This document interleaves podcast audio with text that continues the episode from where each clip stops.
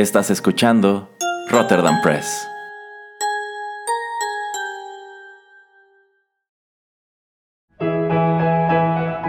Rotterdam Press presenta Arena Rocky Metal.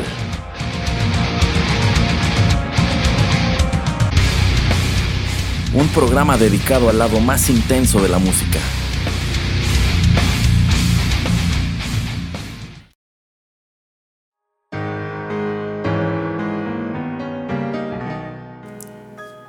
Hola, ¿cómo les va? Los saluda como siempre Erasmo a través de los micrófonos de Rotterdam Press y qué bueno que nos acompañan en la emisión 22 de Arena, el lado más intenso de la música. Recuerden que pueden seguirnos en nuestras redes sociales, Facebook y Twitter como Rotterdam Press. Pues últimamente andamos darks, andamos muy clavados con el metal gótico europeo eh, de finales de los 90 y principios de este siglo. Y de hecho hoy no será la excepción, pues les traigo un programa dedicado a una de las más destacadas y a mi parecer mejores voces de esta escena. Se trata nada menos que de Liv Christine. Ella es una intérprete y compositora noruega con más de dos décadas de trayectoria y muchísima música en su haber. Ella es sobre todo famosa por los años que sirvió como una de las dos voces de Theater of Tragedy, pero en realidad no nos enfocaremos a esta banda porque a ella quiero dedicar un programa entero más adelante, sino que abordaremos un pedacito de su carrera en solitario y tres colaboraciones que ha grabado desde que empezó a trabajar por su cuenta. Y por supuesto que esto solamente es una probadita de cuantas ha hecho, pero cuando menos para mí, las que escucharemos hoy son las mejores. Bueno, pues ya que no hay otra cosa que agregar a esta introducción, demos paso a nuestro primer tema y regreso con ustedes.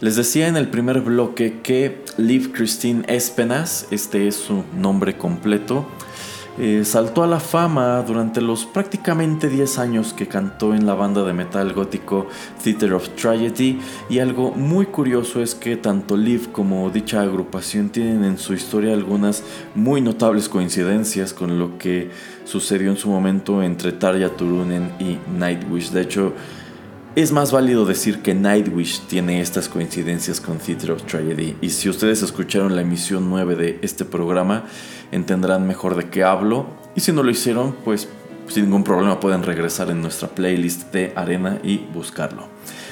Pues sucede que del mismo modo que Nightwish echó a Tarja en 2005 de manera muy pública, Theater of Tragedy despidió a Liv Christine en el año 2003 por diferencias creativas mediante un comunicado que colgaron en su sitio web. Y como lo dije entonces, eh, así como fue Nightwish quien salió perdiendo, lo mismo le sucedió a Theater of Tragedy porque ellos sustituyeron a Liv por una cantante muy inferior llamada Nell Sigland e incluso ya tiene un rato que desaparecieron mientras que Liv lleva una carrera dentro de lo que cabe mm, constante y exitosa. Pero tras su salida, Liv no se queda de brazos cruzados, igualito que Tarja, sino que va y forma una nueva banda junto a su entonces esposo Alexander Krull, quien es el líder de la banda alemana Atrocity. Esta nueva banda se llama Lips Eyes, que de hecho en español se traduce muy divertido como los ojos de las hojas. Y mm, de hecho es gracioso que todos los miembros que en aquel entonces conformaban Atrocity pasaron a formar en automático parte de Lips Eyes y pues con Liv Christine como frontwoman lanzaron un total de seis álbumes y uno de ellos es Symphonies of the Night del año 2013 que es precisamente de donde se desprende lo que acabamos de escuchar. Esta canción se tituló Hell to the Heavens. Este disco salió al mercado bajo un sello muy prestigioso, Napalm Records, y pues no, en realidad este disco no tiene nada que ver con Castlevania Symphony of the Night, si acaso se lo preguntaban. Es una es otra graciosa coincidencia. Ahora, mm, si ustedes me lo preguntan, yo digo que Lives Eyes de ninguna manera es un acto tan interesante como lo fue Theater of Tragedy. De hecho, en mi opinión, Liv jamás ha participado en algo tan notable, algo tan padre como lo fue esta banda en su momento. Pero en realidad esto no quiere decir que Lives Eyes sea un acto despreciable o que no tengan cosas padres como lo es este disco en específico. A mí me parece de los, mejor, de los mejorcitos y de hecho eh, también es el penúltimo que graban con esta vocalista porque Ah, sucede que en el año 2015, 2000, me parece que es en el 2016, eh, pues Liv y Alexander Krull se separan y esto también significa pues la salida de ella de la banda a pesar de que es ella quien la funda. Y de hecho Liv's Eye sigue activa. Y fíjense se repite otra vez la historia. Eh, Liv's Eye sigue activa con una cantante que la verdad ni le hace sombra a la original. Pero bueno, de la discografía que Liv Christine acumuló con esta banda, eh, este tema es uno de los favoritos y por eso se los traigo. Y ahora sí, vayamos con nuestra primera colaboración.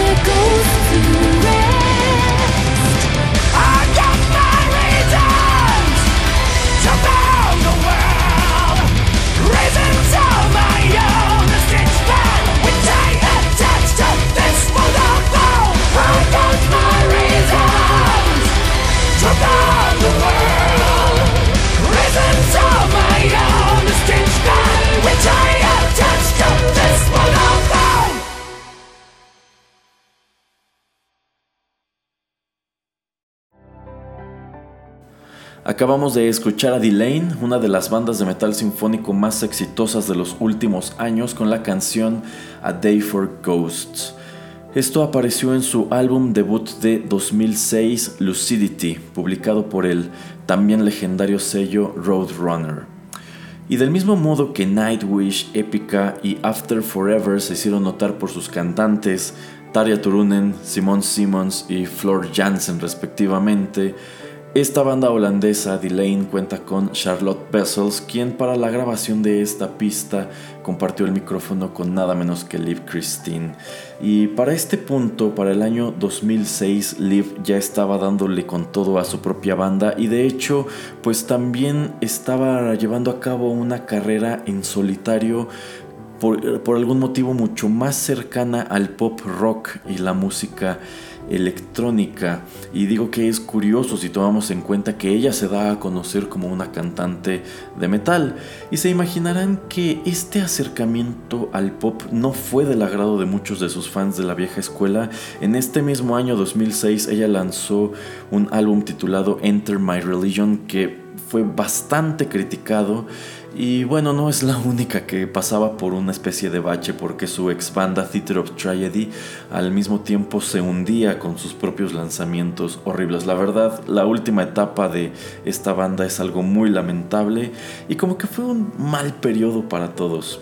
Que por cierto, y aquí va el comercial, ya que estamos hablando de cantantes holandesas, si ustedes se perdieron el programa de Flor Jansen, pueden regresar y escucharlo en nuestra emisión 13.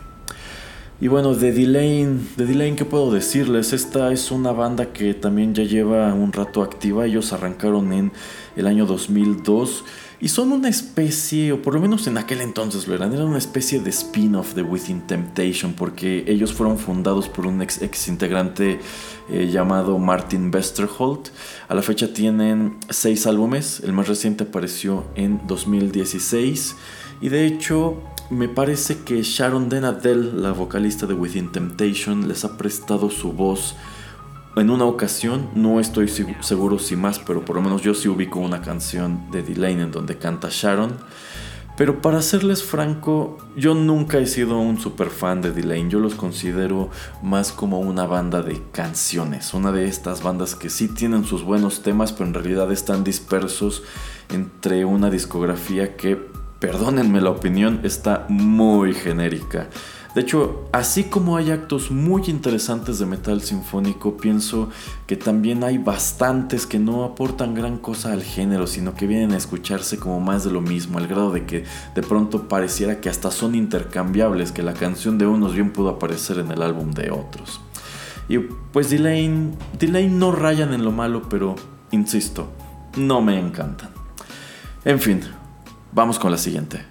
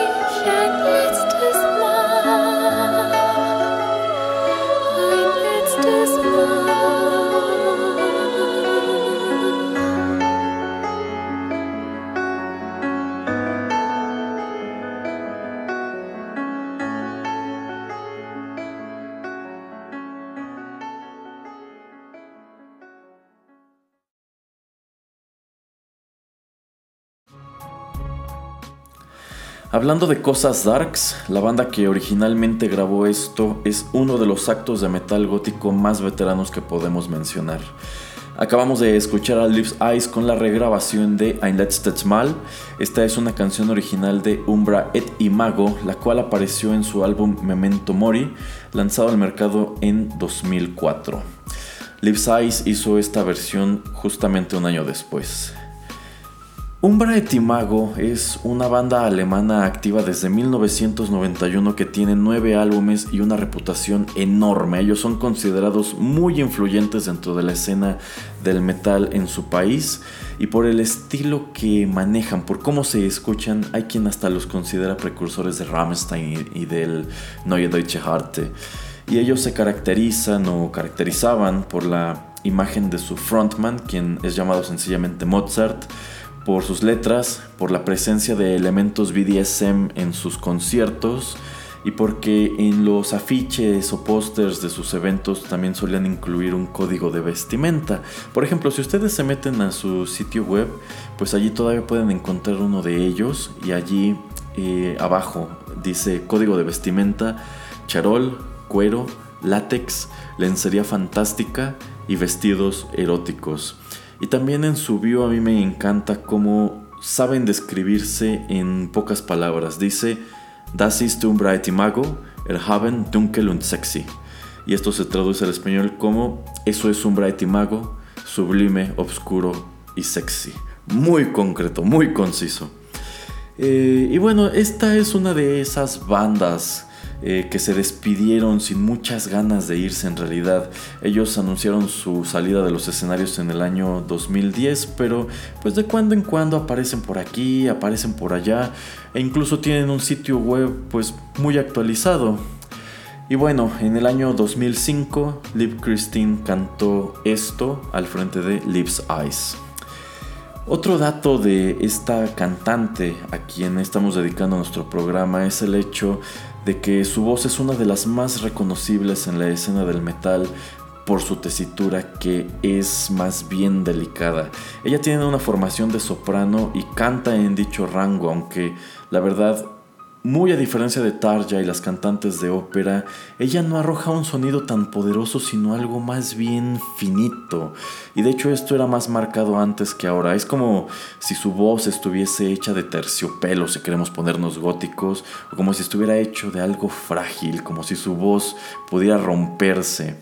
Y bueno, también algo que no pasaré por alto es que de pronto le echan bastante la mano en el estudio, sobre todo con el double tracking. Esta era una característica muy marcada en algunas canciones de Theater of Tragedy, pero de que ella canta, canta, y para prueba solamente busquen alguno de sus conciertos y allí lo constatarán. Y claro que, pues en todos estos años que lleva activa, ha compartido el escenario con las llamadas sirenas o diosas del metal, es decir, Talia Turunen, Flor Jansen, Simon Simmons, y por fortuna con Arch Enemy o Arch Vega Enemy, pues no. Ok, eh, pues ahora suban el volumen y agárrense porque lo que viene es pura clase.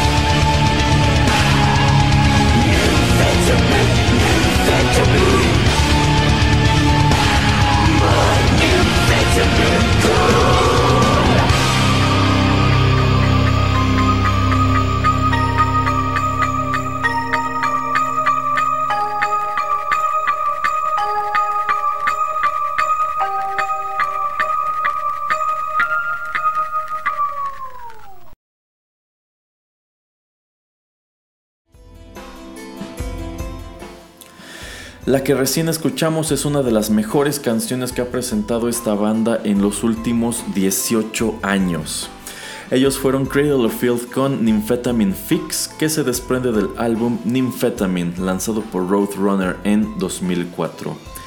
Liv Christine acompaña a Danny Field en las vocales y el resultado creo yo es muy bueno. Esta canción de hecho estuvo nominada al Grammy en 2004 en la categoría de Mejor Acto de Metal, pero no se llevó este galardón que la verdad a mí me parece muy barato de cualquier manera. Cradle of Filth es una bandota, es un acto súper interesante. Ellos son igual de antaños que Umbra Timago, igual empezaron en 1991 y son unos gigantes del extreme metal británico, si bien para muchos de sus fans de la vieja escuela perdieron su esencia a partir del año 2000. Si ustedes son escuchas constantes de este programa saben que lo menciono con frecuencia, el 2000 fue el punto y aparte para muchas bandas de la escena dark, en buena medida porque todo este rollo gótico estaba pasando de moda. Y pues Cradle of Filth no fue la excepción, ellos dejaron sus raíces de black metal precisamente en este año para inclinarse por un metal gótico más bien básico, digamos. Aunque aquí debo hacer una confesión que será impopular para quienes están versados en la discografía de esta banda. Yo no odio Midian, de hecho me parece el último gran disco que lanzaron. Lo que es más, yo me atrevo a decir que Cradle of Filth en realidad no se vino abajo con Midian, ellos se vinieron abajo cuando cambiaron la alineación que traían hasta From the Cradle to Enslave y quizá más en específico cuando se fue Gian y Danny se convirtió en poster boy de la escena dark. Aunque bueno, si íbamos a hablar de su guitarrista en específico, Paul Allender también hizo cosas padrísimas con ellos, quien de hecho me parece un músico muy menospreciado. Pero bueno, lo que es la discografía noventera de Cradle of Filth es considerada un hito del black metal, sobre todo el álbum Cruelty and the Beast, que para no endulzarlo, no tiene madre, está pinche increíble. Algún día debemos dedicarle un programa aquí en Rotterdam Press. Y de entre sus discos recientes, el que también me parece muy digno de mención, aunque la verdad más por su temática que por su música, es Godspeed on the Devil's Thunder, que está inspirado en Gilderay. Ok, eh, regresemos a Liv Christine ya que vamos de salida y la verdad no puedo despedir esta emisión sin programar algo de la banda junto a la cual se dio a conocer. Seguro que algunos escuchas ya lo estaban esperando, así que aquí lo tienen. Citrus Triety.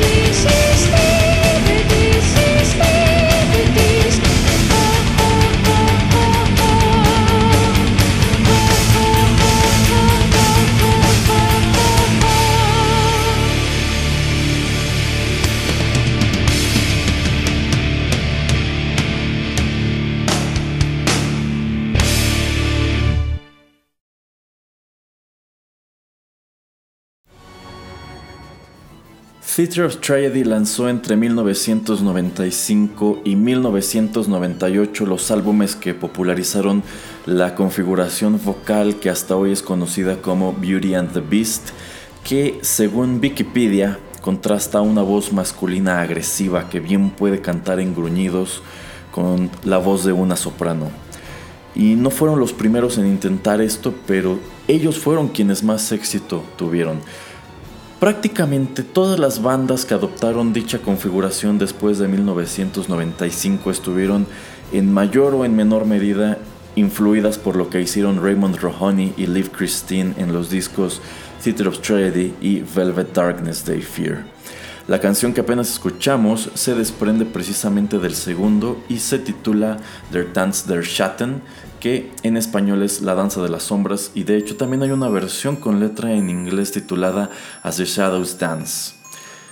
Theater of Trade es una banda que me gusta mucho. Es una banda de la que puedo decirles un montón de cosas, pero la verdad no lo haré hoy porque yo prefiero reservarme esa información para cuando hable exclusivamente de ellos. De momento solamente diré que esta es una de mis canciones favoritas de estos noruegos que poco tiempo después se anotaron el mayor gol de su carrera con el aclamadísimo Aegis.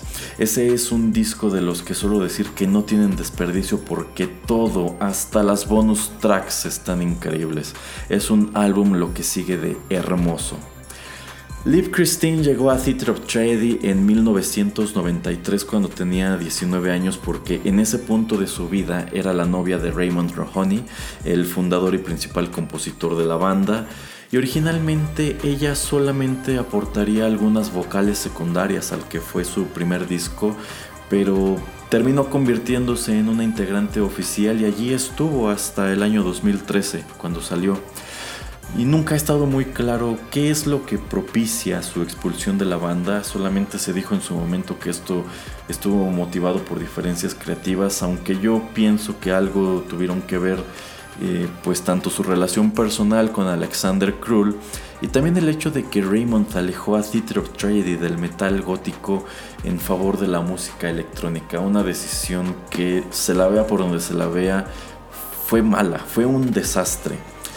Eh, pero bueno, a diferencia de lo que sucedió entre Nightwish o quizá precisamente entre Tuomas y Tarja Turunen, eh, a partir del año 2015, eh, como que las cosas entre Raymond Rohoney y Liv Christine se suavizaron y Raymond ha acompañado a Liv en algunos de sus conciertos, pues para beneplácito de los fans de la vieja escuela, si bien a pesar de estas colaboraciones, ellos han dejado claro que un reencuentro de Theater of Tragedy es altamente improbable, sobre todo porque Raymond está retirado del mundo de la música. Bueno, pues así llegamos al final de nuestra emisión 22. Agradezco infinitamente su compañía y de una vez les anuncio que en nuestro programa siguiente escucharemos al reverendo Marilyn Manson y próximamente también tendremos programas dedicados a A Perfect Circle y Kill Switch Engage, aunque no estoy seguro que ese sea el orden, ya les estaré avisando. Espérenlos las semanas siguientes. También aprovecho para hacer el comercial de los, de los contenidos que eh, publicaremos mañana. Primero les tengo una nueva cápsula de Rotterdam Chips con un poema de Meneses Monroy y también música de Sopor Eternus. Y más tarde el señor Pereira y yo charlaremos con ustedes sobre películas basadas en la mitología griega. No se lo pierdan. La próxima semana acompáñennos en la emisión 34 de 8 bits en donde escucharemos música de la serie Mario Kart. Y también quiero aprovechar de una vez para avisarles que eh, pues estoy trabajando en dos libros que publicaremos precisamente bajo el sello de Rotterdam Press. Yo espero antes de que se acabe 2018, pero si no, tengan por seguro que pues estarán disponibles a principios de 2019. El primero de ellos es un libro de microficción a cargo de Sergio Vázquez Heredia, escrito e ilustrado por él mismo, que se titulará 50 minutos para el fin del mundo y también ya estoy considerablemente avanzado en los trabajos de mi nuevo libro de narrativa, el cual se titulará Si la vida te da cuentos, el cual constará de 50 relatos inéditos. Más adelante espero ya tener como fechas de lanzamiento, incluso que podamos compartirles algo de pues el arte que acompañará estos libros, pero pues ahí está, el anuncio oficial aquí en la emisión 22 de Arena. Sale, pues de mi parte es todo, reitero mi agradecimiento y nos escuchamos pronto aquí en su podcast.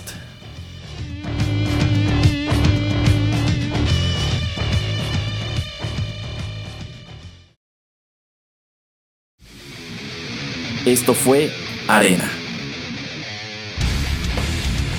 Te esperamos en una emisión más, aquí, en Rotterdam Press.